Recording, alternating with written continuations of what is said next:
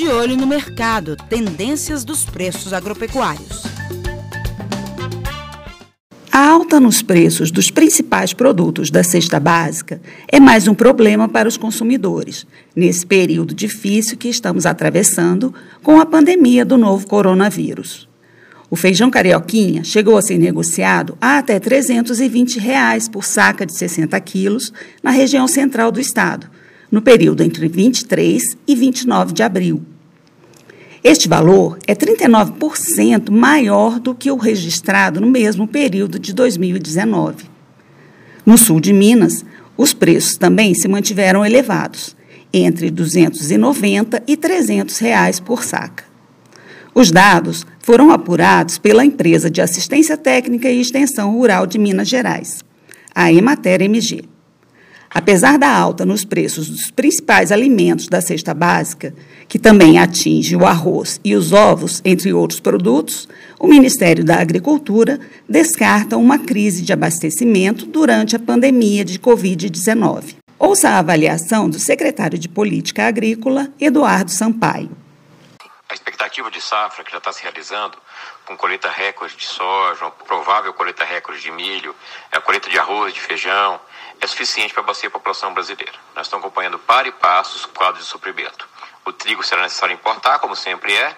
Os outros produtos nós estamos acompanhando e o estoque de passagem está compatível com os últimos anos. Então a produção é suficiente. Os preços mais elevados nos alimentos podem ser explicados, em parte, pela pressão na demanda do varejo, com o aumento das refeições em família devido ao confinamento durante a crise da saúde.